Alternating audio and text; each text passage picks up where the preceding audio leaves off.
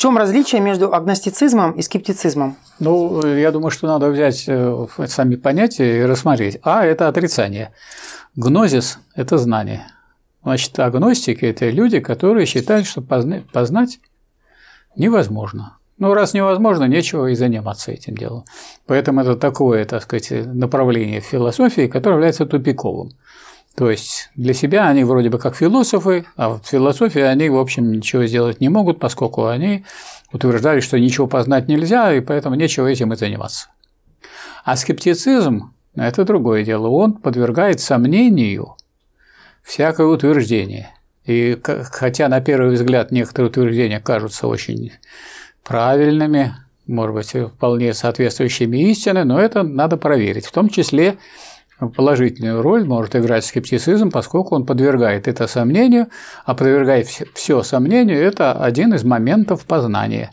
То есть это не все познание, но это элемент познания. Поэтому к скептицизму мы относимся по-другому, как к непременному моменту познавательной деятельности. Ваши мысли по поводу римского клуба?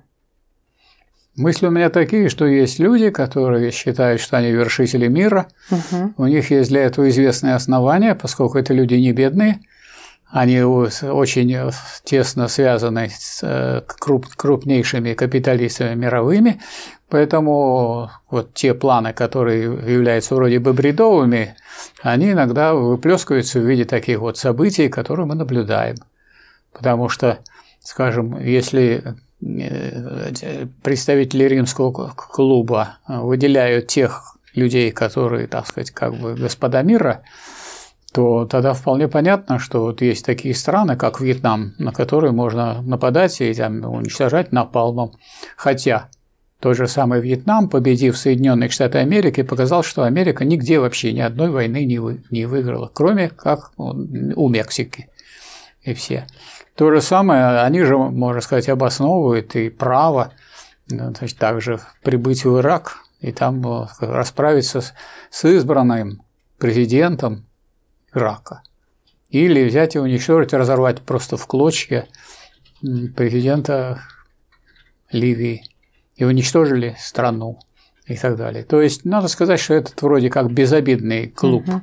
Людей, которые э, представляют себя как некие мудрецы, но это тот клуб людей, который помогает властителям мира сформулировать или отполировать и выдать за что-то положительное то, что является на самом деле планами уничтожения, так сказать, людей, стран, народов и так далее. В чем сущность науки антология? Ну, это наука о бытии. И сущность, э, в чем ее сущность? У нее нет сущности. потому, ну, что, потому что бытие – это то, что до сущности, потому что вот антология означает, что мы будем топтаться перед сущностью и остановимся на бытии. Поэтому, а если брать скажем, науку логики Гегеля, там везде есть бытие, оно встречается на всех этапах, оно в учении о сущности встречается. Значит, есть э, бытие в первой книге, э, чистое бытие или просто бытие, есть наличное бытие, а во второй книге «Учение о сущности» есть существование. Чем отличается оно? А это бытие только с определенными условиями и с основанием. А вот если действительно это такое, такая сущность, которая вышла на поверхность, то есть она вроде бы поверхностная, но соответствующая сущности. Поэтому это самое красивое такое бытие. Ну, а если вы возьмете третью книгу, там, где речь идет о преобразовательной деятельности человека – то, скажем, то, что является вроде бы как действительным, но разумное в этом смысле выше действительного, поскольку это критерий преобразования этой самой действительности. Поэтому действительная диалектическая логика, она гораздо, так сказать, глубже, гораздо шире и больше заходит в изучение бытия и преобразование этого бытия, которое на этом останавливается. Вот я буду изучать то, что есть, и все. Это есть, этого нет. Ну, это ограниченный такой взгляд.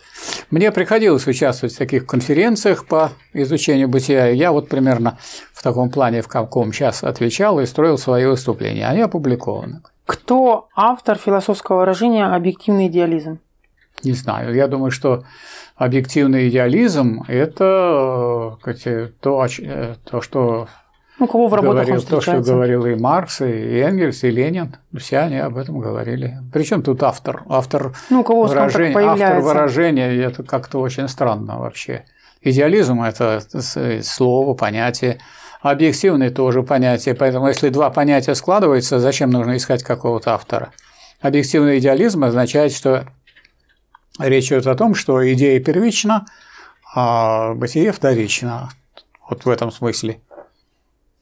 Что, так сказать, идеализм – это основа, а вот э, а материализм, он уже появляется как нечто вторичное, как конструкция, которая построена через развитие идей. Что есть категорический императив? Ну, это одно из выражений э, Канта. Мне они кажутся все напыщенными, напыщенными эти выражения. Уже э, гегелевские выражения гораздо скромнее. Категорический, императив. То есть императив – это долженствование. Долженствование, ну вот, э, скажем, как это в жизни проявляется от того, что написано «як», это категорически запрещено, это ничем не отличается от того, что запрещено. Чем отличается категорически? А что, если запрещено и не категорически не запрещено? Поэтому категорический императив – это вот такие красивости, которые э, употреблял Кант. И уже у Гегеля такой, каких красивостей не было. И у Маркса и Энгельса не было. Они говорили по существу, а у Канта категории с бантиками.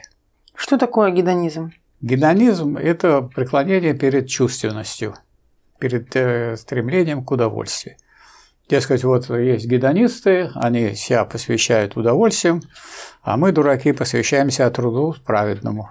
Что понимал Рене Декарт в понятии истинные вещи? Понятие какое? Истинные вещи. Ну, у него встречается часто, он, у него есть работа «Истинные Ну, вещи». Декарт, Декарт же идеалист, поэтому истинные вещи – это те вещи, которые соответствуют истинному пониманию истине. То есть он понимал это идеалистически. А такие вещи, которые не, не соответствуют, хоть они и есть, но они не истинные. Какие качества определяют сущность человека как личности? Качество, сущность человека не определяет. Сущность вытекает из природы человека, из его бытия, а не из каких-то отдельных качеств. Сущность – это снятое бытие. Возьмите человека, его жизнь, и вот то, что в ней является отрицанием поверхностного, это сущность. А вы сущности вытекает из отдельных качеств. Вы распотрошили еще из костей, скажите, из костей, из от, от каких-то частей зубов, глаз, отдельных органов. Это какое-то огрубление, не философское совершенно. То есть ваш вопрос говорит о безграмотности такой философской. Что в наибольшей мере определяет общее, общий прогресс позиции материализма?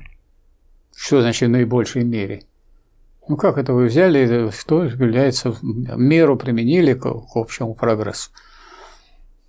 И, и ранжировали все. Я думаю, что определяет, что является прогрессом, интересы прогрессивного класса. Пока в истории классы остаются. Вот это в наибольшей мере все определяет. А все остальное по отношению к интересам классов носит второстепенный характер. Что такое отчуждение в понятии Маркса? В понятии Маркса отчуждение – это так сказать, забвение того, что является сущностью человека, а сущность человека в общественных отношениях. Нельзя отчуждать человека как единицу человеческого общества от всех людей, поэтому у Маркса он, они называются индивиды, не индивидуумы, а индивиды, производящие в обществе, вот действительно исходный пункт по Марксу. Индивиды. И вот этими индивидами подчеркивается, что они едино должны рассматриваться, они отдельный человек сам по себе. Отдельный человек сам по себе и человеком бы не стал, если бы не то общество, которое его воспитало. Что отражает в себе предмет философия? Философия отражает в себя весь мир. Большое спасибо, Михаил Васильевич. Большое пожалуйста.